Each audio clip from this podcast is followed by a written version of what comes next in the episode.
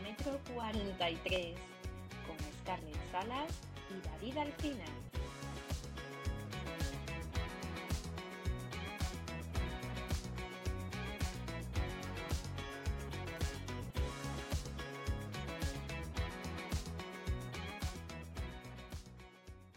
Hola David, ¿qué tal estás? Hola Scarlett, muy bien, ¿cómo estás tú? Pues bien, aquí estamos, todo muy bien. Cuéntame, ¿cómo va la cosa? ¿Cómo van los entrenos? Eh, van bien, van bien. Bueno, digamos de que realmente desde, desde diciembre que no grabábamos episodio, eh, hasta día de hoy todo lo que habéis visto son episodios grabados, por lo que es la primera vez que nos juntamos en este 2024, a día eh, finales de enero, vaya. Así que muy contento, muy contento de volver a ver, de, volverte a ver a ti, muy contento de, de saber que todo va bien, de que ya tienes el maratón en, tres semanitas en Sevilla y por aquí todo bien. Eh, preparado también Tokio, en, no en tres semanas, creo que es en cinco o seis. Así que sí, vamos haciendo. Eh, hemos empezado el año bastante fuertes. ¿Cómo, ¿Cómo vas tú? Pues bien, muy bien. La verdad, bueno, ya muy cansada, como te he dicho, un pelín, un pelín quemadita, porque esto de las navidades en medio me ha tocado todo. Y dos maratones en dos meses tiene su, su cosilla, pero bueno, yo creo que es parte del reto, parte de la experiencia. Eh, pero bueno, creo que para los dos eh, es un, este primer trimestre del año tiene, tiene bastante movimiento, ¿verdad? Yo me he puesto súper contenta cuando he visto tu medalla, que ya salió aquí la medalla de Tokio, chulísima. Eh, no me gusta, no sé por qué no, me gusta tanto. Este, siempre me pasa lo mismo, ¿no? Que cuando sale la medalla es un. Eh, ha habido otros años mejores, ¿no? No sé, por ejemplo, yo para mí Tokio es, es la maratón de las de los 20.000 colores. Si te fijas, cuando, cuando miras cualquier cosa de Tokio, tiene como su identidad, su seña es que tiene como muchas líneas de diferentes colores, ¿no? Y mucho tono rosado. Y cuando vi la medalla vi mucho como blanco. Entonces dije, ah, no me gusta tanto. Pero bueno, supongo que va a, a gustos los colores. Eh, pero bueno, una medalla de una Major es una medalla de una Major. O sea, no nos podemos, no nos podemos quejar. No, me, me, ha parecido muy bonita, no sé, bueno. Es diferente, además con, la, con, las letras en japonés y demás, hombre, está, está, muy chula, no sé. Pero bueno, sí. yo creo que da también una, mm, yo qué sé, como un, un, impulso especial también. Este, este tipo de tonterías que nos encantan, de ver la medalla, cuando sacan la camiseta, cuando ya sale tu número de dorsal, cuando ya tienes dorsal asignado.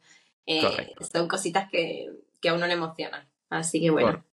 Correcto. Eh, Obviamente estamos ahora mirando a corto plazo, que sería Maratón de Sevilla, Maratón de, Tokio en mi parte, pero tenemos objetivos a largo plazo. No sé si los comentamos con los, con los oyentes, pero sí que me gustaría que tú dijeras cuál es tu, tu reto, que, que, yo lo sé y no sé si lo comentamos ya.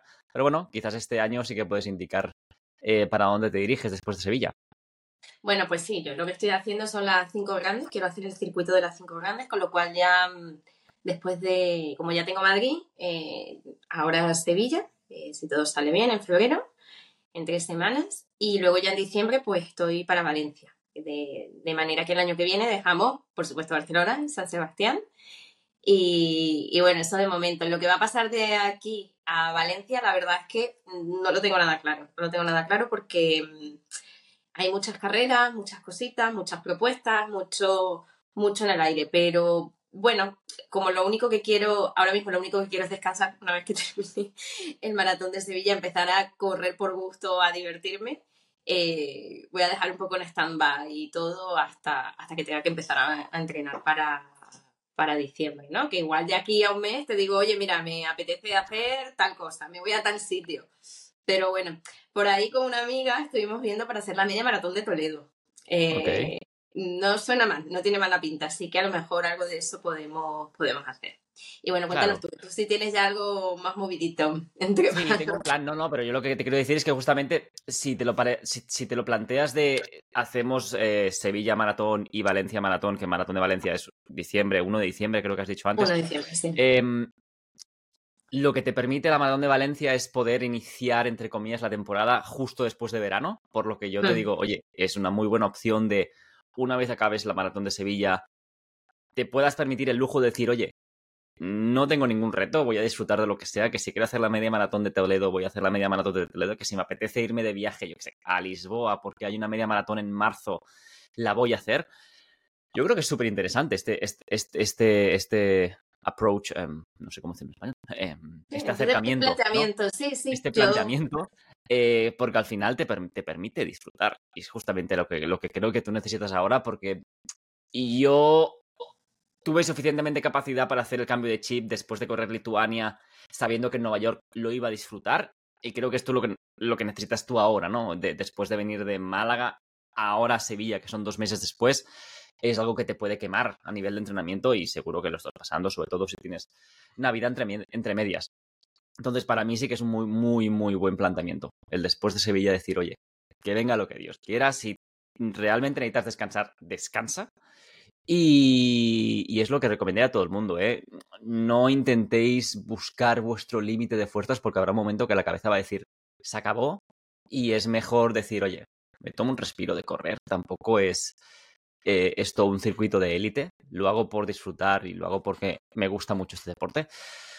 Así que mi recomendación es, oye, no os agobiéis y si realmente tenéis que parar o bajar el ritmo unas semanas, bajadlo que no pasa absolutamente nada. Pero sí, Pues es lo que diría. Y, y hablando de mí, ya puedo confirmar a día de hoy, eh, en enero, que ya estoy oficialmente confirmado para los 10 kilómetros de los Juegos Olímpicos. Ahora sí que ya puedo decirlo. Ya acepté la invitación porque me tenían que enviar una invitación, porque bueno, logísticamente es muy complicado. Pero sí, voy a estar el día 10 de agosto a las once y media de la noche corriendo los 10 kilómetros de los Juegos Olímpicos, Qué que básica- básicamente es el mismo circuito que el maratón. Y eh, lo cortan en 10 kilómetros. Bueno, vaya, básicamente hay dos distancias, maratón y, y 10 kilómetros. Esto va por sorteo, me ha tocado el 10 kilómetros. Lamentablemente quería correr, obviamente, la distancia maratón, que es la que va a hacer ahí Kipchoge y Kiptum. Pero no he podido, así que nada, eh, disfrutar de los 10 kilómetros eh, como un niño, no lo voy a negar. Eh, va a ser a las 11 y media de la noche también, no sé cómo va a ser eso, pero también entiendo que siendo el 10 de agosto en París va a hacer mucho calor, entonces también sobreentiendo de que van a ir por ahí los chicos. Entonces, disfrutarlo y, y ya, y ya. Y después de París, Ámsterdam en finales de octubre, por lo que ya la temporada pinta bastante bien. Muy y ya está organizando ya, ya lo sabes tú, Scarlett, cositas para el 2025, que en un principio hay retos muy grandes, pero bueno, eh, Pero se van a necesitar mucha logística. Mucha logística. una cosa que iba a decir, eh, no me vayas a reñir, pero yo tengo, sabes que se me va a mí la cabeza. Eh, tu cumple Sí, agosto 16. 16. Es que digo yo, está por ahí, por ahí. Digo, no, el 10 Ahí, ahí, no ahí. era, pero era muy cerquita. Digo, mm, vale, vale, vale. Sí, va a ser una precelebración. Vale, vale, vale. Totalmente, va. Totalmente. Bueno, eh, yo creo que lo más complicado, realmente, lo único que se me viene a la cabeza, eh, ¿dónde te vas a quedar? Alojamiento. No me puedo imaginar lo que puede costar y si hay sitio en París. Es, es- Eh, ah, sí, fue muy complicado, lo empecé a buscar ya hace cuatro meses y todo lo que es París también entiendo ¿eh? de que si hay un evento tipo Juegos Olímpicos, yo lo haría en Barcelona también. Subo mi alquiler Claro, el triple y ya está, porque la gente lo va, lo va a pasar. Los precios creo que estaban sobre mil y pico euros la noche en la ciudad de París. Entonces, con mi pareja hemos decidido irnos a una hora y pico de París, donde hay una conexión directa en tren. Y ya está. Eh, es que es O sea, no, no es asumible para alguien como, como nosotros. El... Aparte, vamos a estar cuatro días. Llegamos el jueves, viernes recogemos dorsal, sábado corremos, domingo disfrutamos, eh, sobre todo porque el sábado por la mañana hay el maratón masculino y el domingo por la mañana, mañana hay el maratón femenino. Entonces, queremos ver masculino-femenino y ya luego por la tarde el domingo, pues nos vamos. No, el lunes nos vamos, porque como también hemos decidido ir en coche, porque queremos hacer una parada en Toulouse, luego quizás, bueno, no en Toulouse, vamos a ir por Lyon para que también vea un poco eh, el, el país de Francia, que yo tampoco lo he visto mucho. No sé, va a ser entretenido, pero caro, muy caro. ya, ya te lo digo, fue lo primero que pensé cuando me dijiste, me han tocado los, los 10 kilómetros. Vale, pero ¿dónde te vas a quedar? Muy sí, caro, sí, muy sí, sí, sí, me Ya imagino. Y bueno, que haya sitio, no, no solamente locales, sino también que haya sitio, porque me imagino que tiene que estar todo a reventar, pero bueno, ya Claro. lo Así que bueno. Sí. Sí, sí. Y, lo- y la- claro, el problema es que la gente lo paga. Entonces, No, no hay, claro, no hay opción. Sí. Sí. Pues sí. Tú Bueno. dirás. Bueno, tú dirás, hoy os debíamos la segunda parte de, las preguntas y respuestas, porque siempre. A ver, hay muchas preguntas que se repiten, ¿eh? La verdad, hay muchas preguntas que he ido recopilando y demás que, se han ido repitiendo. Entonces, bueno, pues he hecho como una pregunta más genérica o, puesto una, que sean parecidas y demás, para que, bueno, para hacerlo un poquito más dinámico, por ver un poquito lo que os interesa, ¿no? Entonces, bueno, pues, ¿qué te parece? Empezamos. No sé si le has echado, bueno, le has echado un vistazo por encima, pero como esto lo he ido poniendo yo, sí. Eh, nada, empiezo, ¿vale? Bueno, aquí nos pregunta, eh, nos pregunta un oyente, nos pregunta la maratón eh, favorita de cada uno que hemos corrido. Mm, no sabemos si se refiere un poco, me imagino que es un poco la, la que más nos ha gustado, recorrido de más, o con la sensación que mejor te quedas, con la experiencia que mejor te quedas. Tú contesta como quieras, David. Sí, es que justamente es lo que te iba a decir. Si es por simbología o es por, por, por marca o, o, el ambiente, ¿no? Claro, si es por simbología, te podría decir Chicago, que al final es la que viene después de cuando me lesiono y es la que me, con la que me reencuentro. Pero a nivel la que más me gustó, pues sinceramente no. Eh, no me gustó el ambiente, no sé, no me gustó la ciudad. Eh, bueno, la ciudad. ¿Cómo fue la maratón, no? La organización. Eh, para mí, te diría Nueva York, es que no, es que Nueva York es demasiado. Obviamente sufrí como un, como un cerdo en las dos ediciones que he corrido, pero es que me lo paso muy bien. Toda la gente en la calle, correr por las calles de Nueva York es espectacular. Así que sí, me quedaría con esas dos. Chicago por lo que significó, Nueva York por lo que es correr en las calles de Nueva York. Yo, bueno, yo mi primera maratón, la de Málaga, creo que, que me quedo con ella porque me quedo con ella y me quedo con la sensación, la verdad y luego volver a correr, no sé si te pasa, siempre que corres una carrera y haces la segunda, tercera o cuarta edición, nunca, mm, eh, nunca se siente igual, ¿sabes? Incluso sobre todo en una ciudad que no conoces, como yo Málaga, el volver a correrla, o sea, me, parecía que las distancias, o sea, que no eran no tenía nada que ver con lo que yo tenía en mi cabeza con respecto al año anterior en, ciertos momentos de la carrera. Pero por eso te digo, guardo, guardo pues esa primera maratón y esas sensaciones que fueron tan buenas, que la verdad lo pasé también, hice una buena maratón como debut, que, la guardo. No obstante, yo aquí sí me meto un plus y sí que es verdad. O sea, voy ahora ya este fin de semana, voy a mi quinta edición de la media maratón de Sevilla y, y creo que es algo especial. O sea, da igual lo que yo haga, pero la media maratón, la media maratón de Sevilla es para mí espectacular. O sea, voy a la quinta edición y quiero ir a la, a la undécima. O sea, entonces, bueno, pues es media maratón, pero, pero si hay que elegir, o sea, no, no hay color.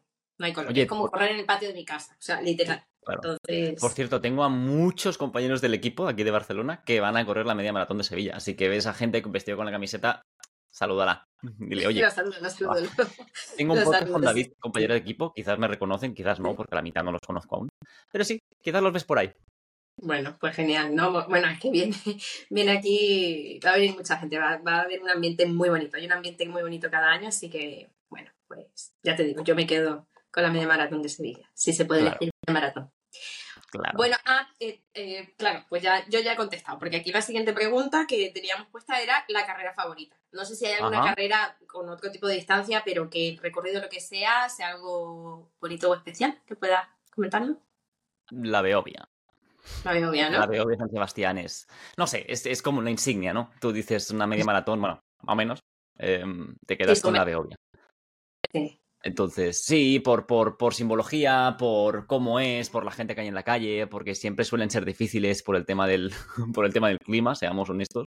Eh, no sé, es algo muy bonito. Correr Beovia es algo que cualquier corredor a nivel, eh, no solo español, eh, a nivel internacional debería correr una vez por, porque es muy divertida. Obviamente luego te diría pues la mincha de Granollers, que es la que me queda más también aquí cerca, eh, por, por, el reto que te supone, porque al final la media, la primera media parte es en subida y la segunda media maratón es en bajada, ¿no? Entonces es a la inversa de lo normal y te exige mucho sacrificio a nivel a nivel cabeza, que es, luego lo paro a pensar y digo, bueno, como en Madrid la maratón, ¿no? Que al final la primera parte es en bajada, la segunda es en subida, que es al revés. Así que sí, me quedaría con Beovia. La Beovia. Vale, sí, esa es una que a mí me encantaría hacer, la verdad, esta la tengo muy... ¿Sabes La podemos organizar. Sí, es que esa me gusta mucho. ¿Sabes qué me gustaría? Un montón. Eh, pero que nos inviten los oyentes a todas las maratones del mundo, todo pagado, todo. Todo, todo, todo, todo organizado. Yo necesito que me pongan las cosas fáciles, David. a mí, si alguien me organiza algo, mira, ya voy. voy. Que digo que sabes cuál me gustaría, la verdad, pero por, por, el sentimiento que habla la gente. No sé si es por cómo son los madrileños. El tema de, las, de la San Silvestre Vallecana, digo, alguna vez la tengo que hacer. O sea, solo por ir, pero claro, logísticamente es complicado porque es irme a Madrid, correr eh, a las seis y pico de la tarde, lo que sea, y volverme a Cáceres, obviamente. claro. No tiene.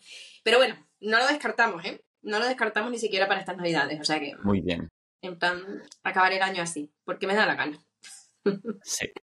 bueno, esta pregunta, ¿vale? Han hecho varias parecidas, pero esta pregunta. Nos preguntan, ¿cuánto gastamos al año en zapatillas? ¿Vale? Eh, tú cuéntame un poco. Obviamente, eh, el precio tiene que ver con muchas cosas, pero además también el desgaste y la rotación que tengamos de zapatillas. Pero bueno, tú cuéntanos un poquito desde tu punto de vista. No, es que no sé, es que la estoy terminando ahora. A ver, em, cuando te preparas un maratón, más o menos, si, si, te lo preparas con un par de zapatillas, tienes unas zapatillas que son para las tiradas suaves, etcétera, ¿no? Y luego las zapatillas que son de competición o para las tiradas rápidas. Entonces, yo, ahora que me he estado preparando Lituania, Nueva York y Tokio, he invertido como en cuatro zapatos. Porque al final las, las tiradas largas, solo preparando una maratón, se te van los kilómetros. Cosa a saber, más o menos la vida útil de una zapatilla ronda los 600-800 kilómetros. Quedaos con ese número, más para los 600. A partir de 600, dependiendo de tu pisada, vas a ver que tu suela está desgastada por los lados, que tú mismo la amortiguación no es la misma. Así que Scarlett y yo lo decimos siempre, muy atentos, eh, eh, sobre todo, invertir donde se toca invertir. Es decir, comprar unas zapatillas, aunque sean caras, eh, conviene, ¿vale? Eso lo digo desde ya. Entonces, bueno, los precios pues son los que son. Las zapatillas de competición te pueden rondar, dependiendo de la zapatilla, entre 150 y 250. Entonces, en esta vez me he tenido que comprar unas porque las otras ya em, se me, se me rompieron, entonces tengo estas, que son las mismas, las Adios Pro, pero la versión de Nueva York, porque ya hace tiempo que las quería.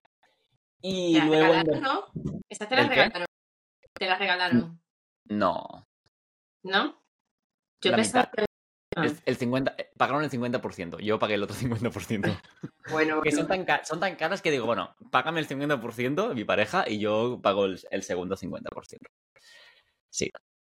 Y luego, aparte de eso, eh, nada, las, las, de tirada larga, que iba, ya sabéis, con, con, las New Balance, que son mis amores de toda la vida, pero quise intentar eh, volver con las con las Ultraboost Light.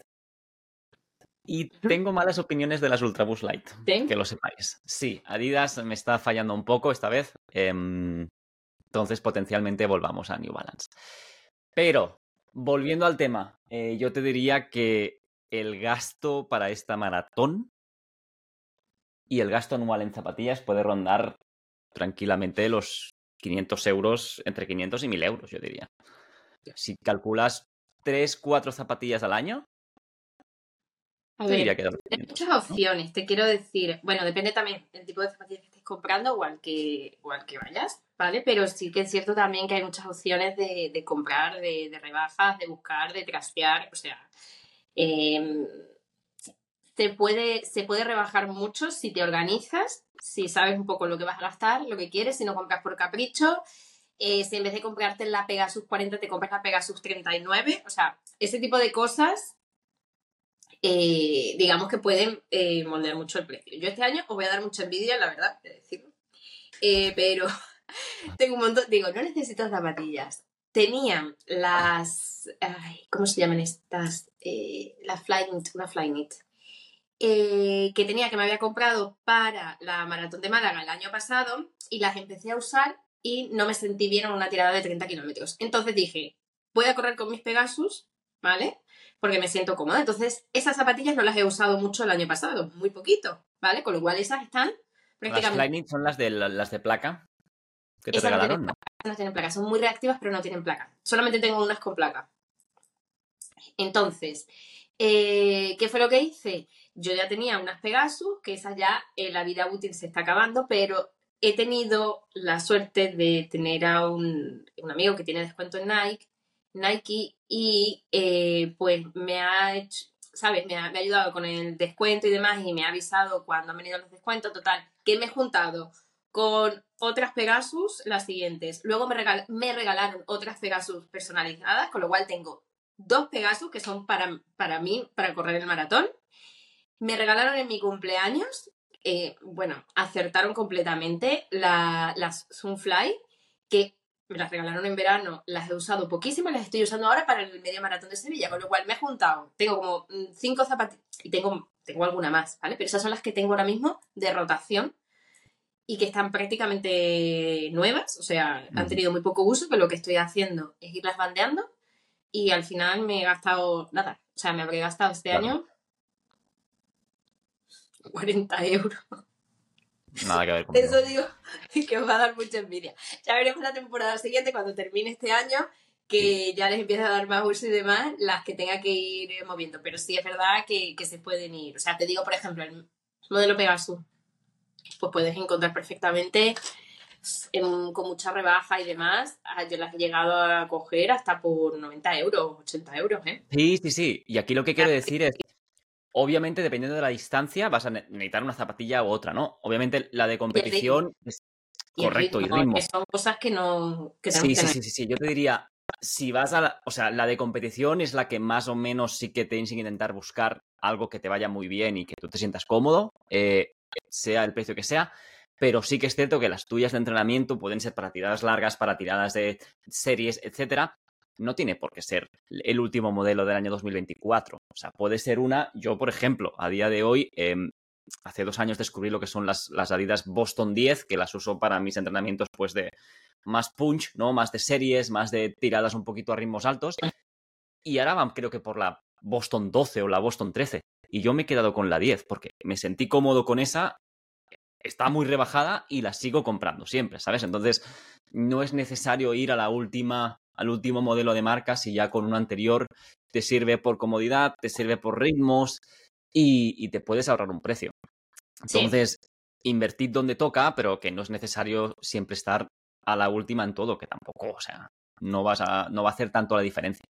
No, y planificar, o sea, te quiero decir, yo sabía ya que esas Pegasus míos buenas, pues ya eh, las quería cambiar y las tenía en mente. Entonces, llevaba dos o tres meses viendo y cuando me dijeron, me dijeron, mira, en la tienda la van a poner a no sé cuánto, ¿vale? Te- Tal, no sé qué, mira, está tu talla. ¿La quieres o no la quieres? Entonces me salió regalada. Pero ya llevaba yo en mente, yo ya llevaba planificando que evidentemente tenía que cambiarlas y que yo quería ese modelo. Entonces, pues, fue más Claro. fácil. Y luego me regalaron otras, o sea, que no me lo esperaba y es como que, bueno, me he juntado con dos del mismo modelo que, que están bien porque sé que son las que voy a seguir utilizando. Entonces, pues le doy una proyección. Entonces, bueno, pues en mi caso ha sido súper barato. Este año ha sido regalado. Claro. Pero- Eh, no, no, no puedo decir un número, o sea, pues precisamente, precisamente por eso, porque además son Es también complicado. cuántas zapatillas estás rotando, claro, que es que no, no Sí, es lo mismo. es, com- es complicado por años, sí. Em, esto lo digo yo porque yo uso Garmin, ¿vale? Reloj Garmin. No sé si en Polar hay lo mismo, supongo que sí. Pero en Garmin tú puedes añadir el tipo de zapatilla que estás usando. Básicamente, después de un entreno, tú puedes seleccionar, oye, pues este entrenamiento lo he hecho con este tipo de zapatilla, ¿no? Entonces, como ya te calcula la distancia, te suma la distancia a la zapatilla y tú puedes monitorear en tu dispositivo móvil, oye, pues esta zapatilla lleva ya 400 kilómetros, ¿no? Y cuando creo que quedan menos de 100, te avisa de, oye, cuidado, que estás llegando a lo que es técnicamente la vida útil de la zapatilla y te da ese recordatorio de quizás deberías cambiarla.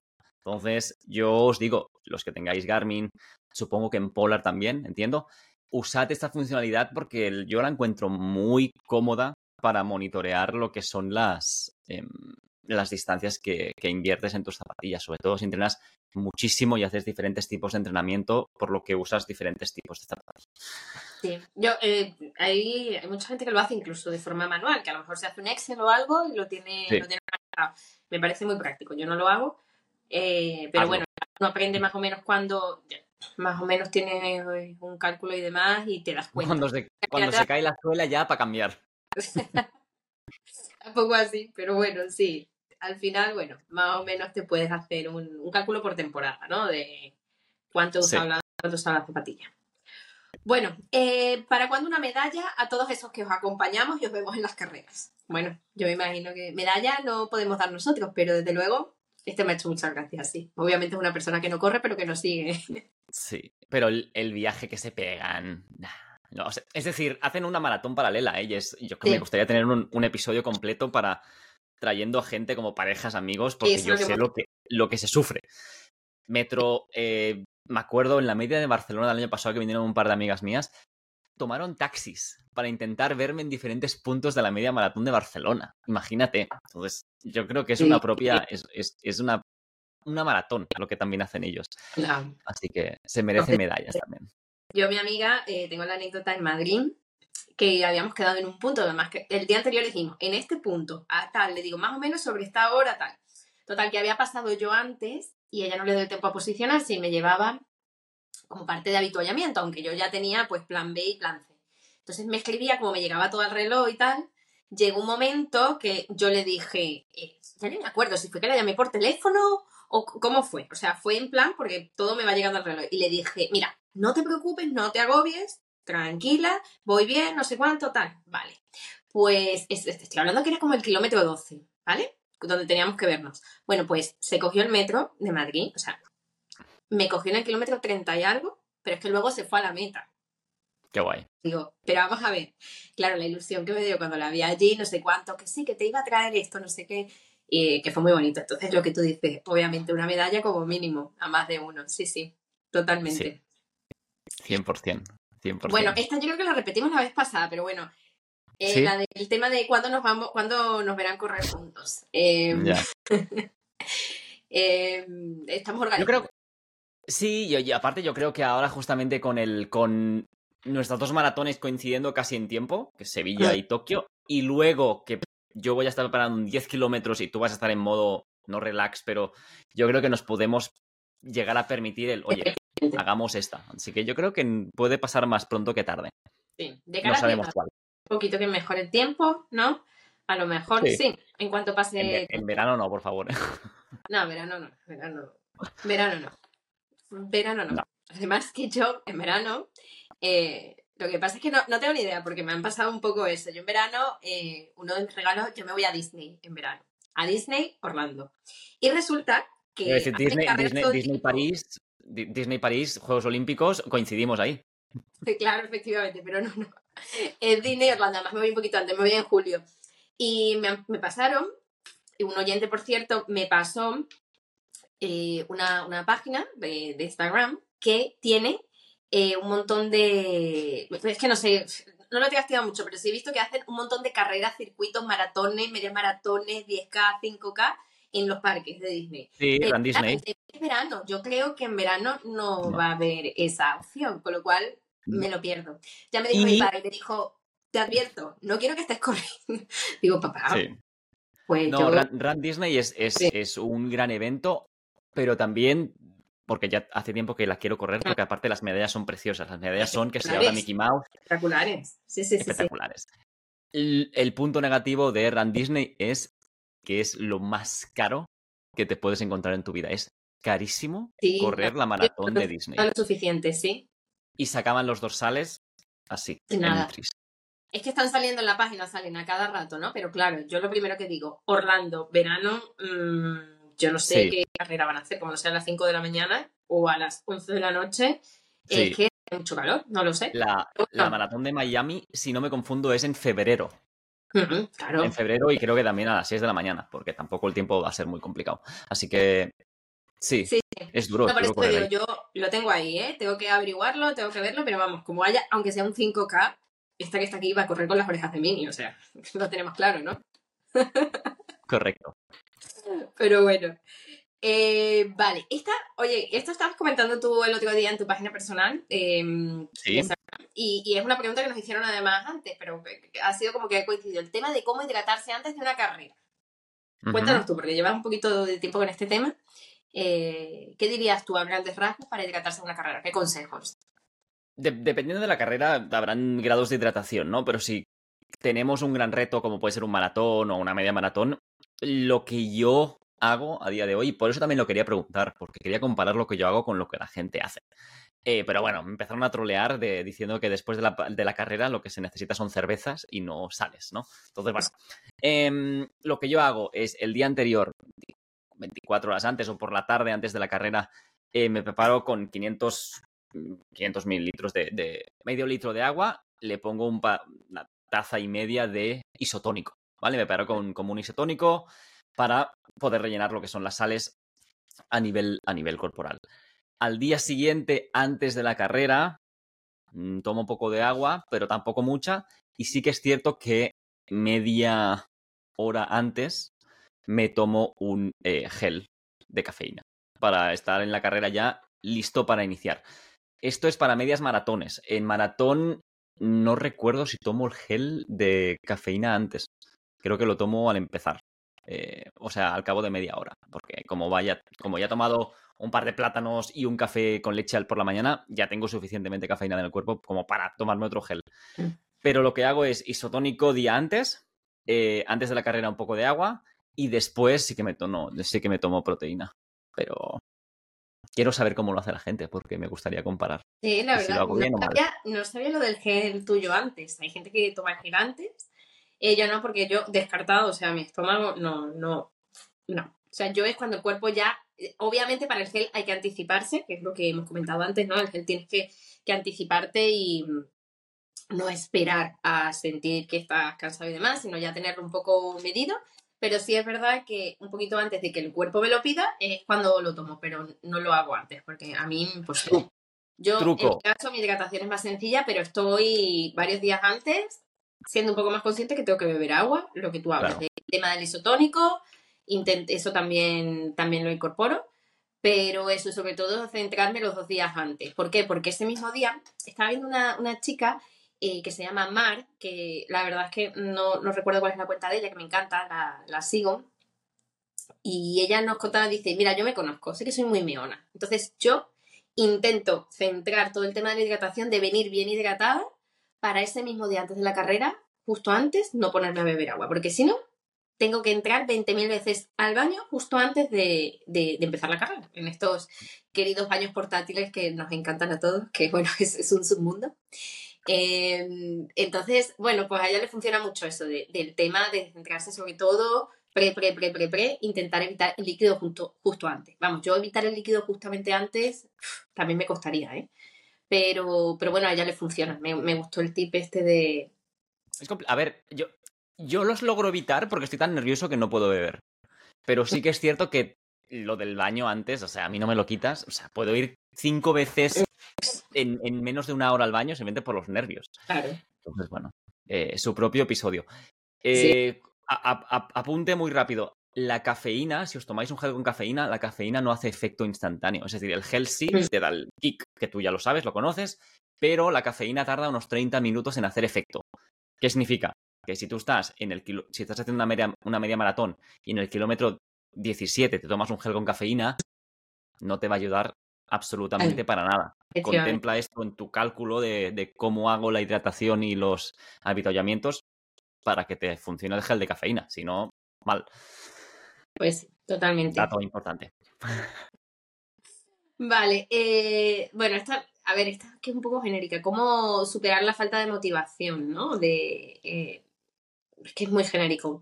Puedes tener falta de motivación por millones de cosas y, y, lo, que, lo que hay es que ver un poco de, raíz qué, es lo que te está haciendo tener baja motivación, ¿no? Si por cualquier cosa, por ejemplo, estás muy cansado, si de momento...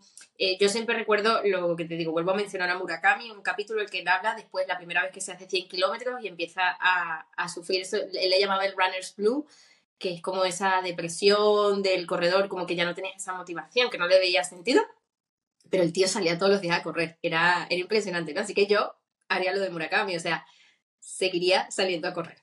Eh, sin presiones y demás, pero creo que al final el mantenerte en eso hace que, que, bueno, que al final eh, encuentres la motivación otra vez, si realmente quieres seguir corriendo, que esperamos que sí. No sé tú qué, qué podrías decir a grandes rasgos porque es un poco complicado de contestar. Sí, no, yo aparte creo que tengo a nivel personal no sé, si, no sé si decir tengo experiencia, pero es algo que me pasa a mí.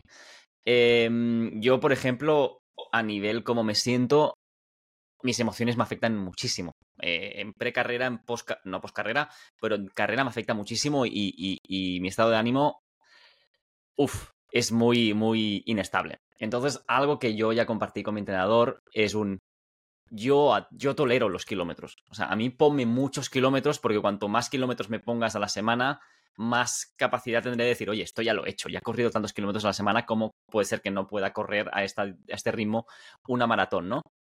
Y algo que me ha sucedido este fin de semana, y, y, lo compartí con él también, es un... Yo este fin de semana, para los que no lo sepáis, corrí un 10 kilómetros y por primera vez en mi vida he podido bajar de 40 minutos, que es algo que no me esperaba hace 5 años hacer, de ir por un ritmo por debajo de 4 minutos el kilómetro, ¿no? Entonces yo dije, vale, si mi objetivo para Tokio es bajarte 3 horas, que bajarte 3 horas es aproximadamente un ritmo de 4.20, 4.15, yo he podido bajar ahora de 10 kilómetros, que nada tiene que ver con maratón, ¿no? De, de la barrera de los 4, digo, vale, en dos semanas yo tengo media de Barcelona. Y lo que dije y lo que le compartí a él es un vale. He hecho menos de 4 ahora en 10. Si logro hacer entre 4, o sea, si logro hacer entre la media entre 4 y 4 y 10, eso significa que voy a poder hacer, entre comillas, la maratón entre 4, 10, 4, 20. Entonces, de esa manera yo es como me he motivado, no es, oye, David, has logrado algo que no lograbas nunca en 10, intenta lograrlo en media maratón y si lo logras en media maratón, mi confianza, mi motivación va a ir a tope para intentar lograrlo en, en, en Tokio. Entonces, claro, yo soy como muy, ¿cómo decirlo? De hechos, ¿no? quizás, ¿no? Sí, De, ver cosas, factos que están pasando en este momento. Entonces, mi mental es, es, mi gran punto débil y es algo que lo reconozco, todo el mundo lo sabe y se tiene que trabajar, se tiene que trabajar. Bueno, pero nos ayuda, correr nos ayuda también a gestionar bastante bien las emociones, creo yo, ¿no?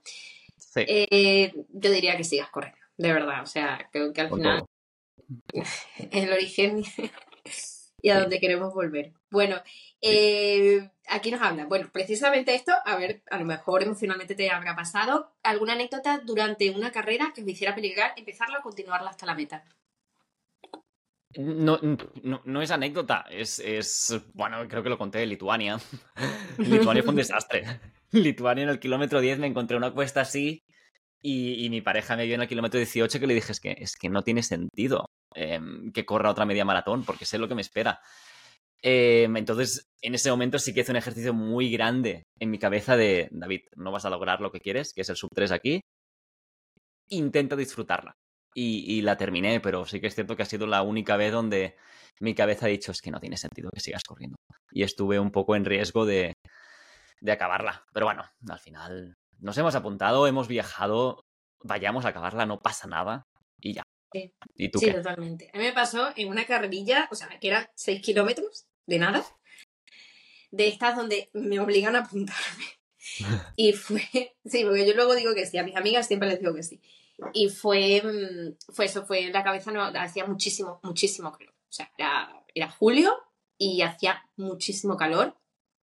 Y, y, bueno, yo no, o sea, eran seis kilómetros y era en plan como que en el kilómetro, no, no había llegado al kilómetro uno y ya decía, yo quiero abandonar. O sea, lo pasé fatal, lo pasé fatal.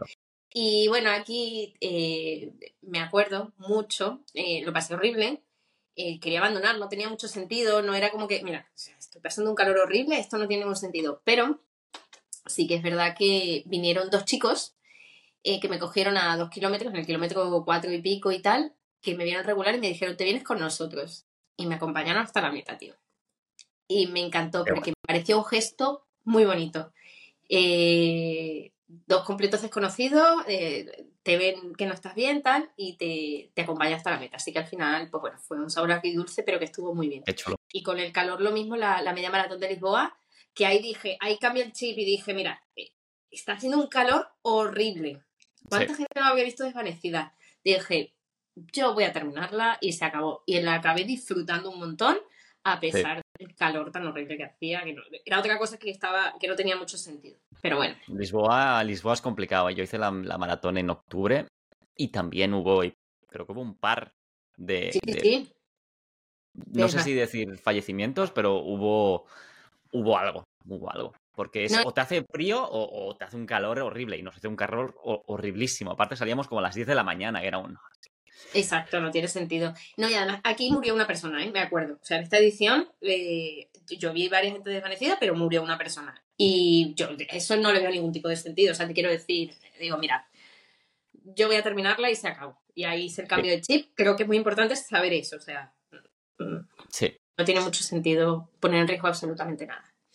Em, bueno, em, aquí nos habla, ¿cómo lleváis la afición con las parejas, familias? Algunos lo tenemos difícil porque me dicen que invierto mucho tiempo y dinero en carreras y entrenamientos. Bienvenido al equipo.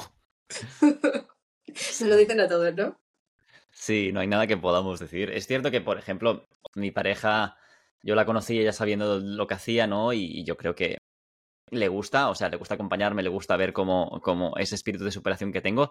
Sí que es cierto que a nivel familiar eh, se ha visto un poco más raro, ¿no? Tampoco han entendido mucho cómo lo hago y por qué lo hago. Por ejemplo, a mi mamá, cuando la llevé a Nueva York, ella en ese momento es cuando se dio cuenta, hostias, lo que está haciendo mi hijo es algo muy grande, ¿no? Y ahí es cuando ya más o menos pudo descubrir de, oye, que realmente le gusta, ¿no? Eh, pero sí, es, complicado. Eh, tienen que, coincidir muchos factores y, es. Y tú lo sabrás más que nadie. Eh, gestionar una vida familiar es complicadillo. Si, si no se alinean, no quiero decir las estrellas, ¿no? Pero si no hay intereses comunes, puede ser complicado.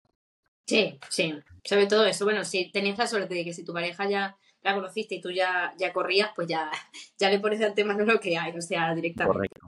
Pero bueno, yo, yo en mi caso es que la, verdad mi familia me apoya muchísimo. Al principio sí era como raro, pero ahora ya es como que están más acostumbrados y ya es en plan... ¿Qué, me van a decir? O sea, está guay, les encanta, todo les parece bien. Hay veces que oyen el podcast, hay veces que no. Me van a ver a todas las carreras. O sea que digo, en algún momento se hartarán de venir a verme a las carreras. También lo puedo comprender. Pero ya está. Y bueno, pareja, pues no tengo pareja, con lo cual el único que me puede hacer un reproche es mi hijo, que hay veces que me dice como que mamá, no entiendo muy bien, pero bueno, ya está. Eh, sí, se invierte mucho tiempo y, dinero, sí que es cierto y Sí. Y bueno, aquí de, la última que nos dicen, que, que se, ha eh, se ha repetido parecida al tema de cuál es nuestro balance con kilómetro 43 y qué pensamos hacer en el futuro.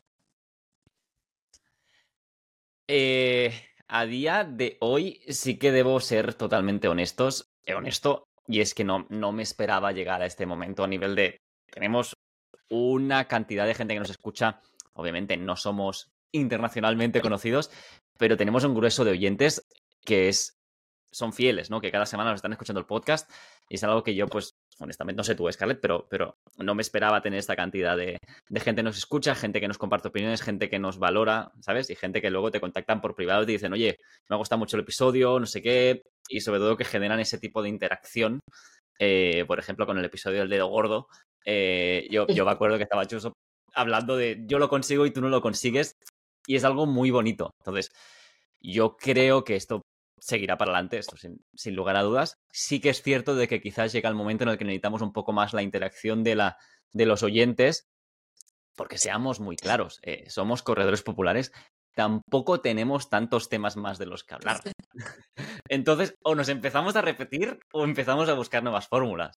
Entonces, bueno, tenemos que ver qué dirección tomamos, ¿no? Y cómo lo hacemos para conseguir cada semana dar contenido nuevo que, que ayude y que enganche a la gente. Sí, totalmente. Yo, bueno, ya sabes tú que yo lo que digo siempre, esta comunidad ha sido es muy bonita, la comunidad que estamos haciendo es lo que me sorprende. O sea, más que el podcast en sí y demás, es la comunidad que estamos creando. Y bueno, obviamente tú y yo, pues como, como compañeros, todo lo que, lo que estamos logrando a título individual y, conjunto. Eh, bueno, yo me quedo, me quedo simplemente con lo que tú has dicho y bueno, con respecto al futuro, lo que hemos dicho, ¿no? Que tenemos que, que que ver también cómo gestionamos, cómo seguir haciendo esto dinámico, divertido, seguir haciendo comunidad. Y bueno, pues lo dicho, este 2024 tenemos pinceladas lo que vamos a hacer, tú lo tienes un poco más claro que yo, eh, pero bueno, para el 2025 también se vienen cositas, cositas que decimos, 2025, queda todavía un año, pero no, cositas. pero no, mm, yo creo que podemos gestionar muy bien lo que va a venir. es que, a ver, no se puede decir. No, no, no, no se puede decir, pero si se consigue lo que estoy intentando conseguir para 2025, se puede venir algo muy grande. Pero. vamos a tener contenido, ¿eh? Ahí vamos a tener contenido. Sí, no, no. Y, cada semana 20. Sí, sí. Sí, sí, sí. Es complicado, se deben gestionar muchas cosas, que lo sepáis, pero bueno, eh, cariño le vamos a intentar poner y si sale, sale, si no sale, no pasa nada porque 2025 espero estar en Boston y espero poder acabar las majors, así que al menos ese objetivo lo tenemos. Lo tenemos ahí. Que se me cae pues Bueno, pues hasta aquí el capítulo de hoy. Ya hemos contestado un poco, como he dicho, hemos juntado muchas preguntas, pero bueno, nos ha encantado, nos ha encantado vuestras dudas y todas las aportaciones que habéis tenido para, para que podamos hacer este capítulo, que, ha estado muy bien, ¿vale? Así que nada, no sé, eh, ¿algo que agregar, David? Nada, eh, que nos alegra, entre comillas, nos habéis escuchado cada semana, ¿eh? pero a mí me alegra estar de vuelta grabando un nuevo episodio. Sé que estamos a final de enero, pero bueno, que estamos aquí. Y que nada, que como siempre, nos vemos en el kilómetro 43. Y que un abrazo a todos. Adiós. Chao. Esto ha sido Kilómetro 43, un podcast de Scarlett Salas y David Alcina disponible en tu plataforma favorita. Compártelo, suscríbete, dale like y todo lo que quieras para que más corredores nos acompañen en este kilómetro después de acabar nuestra carrera. Hasta pronto.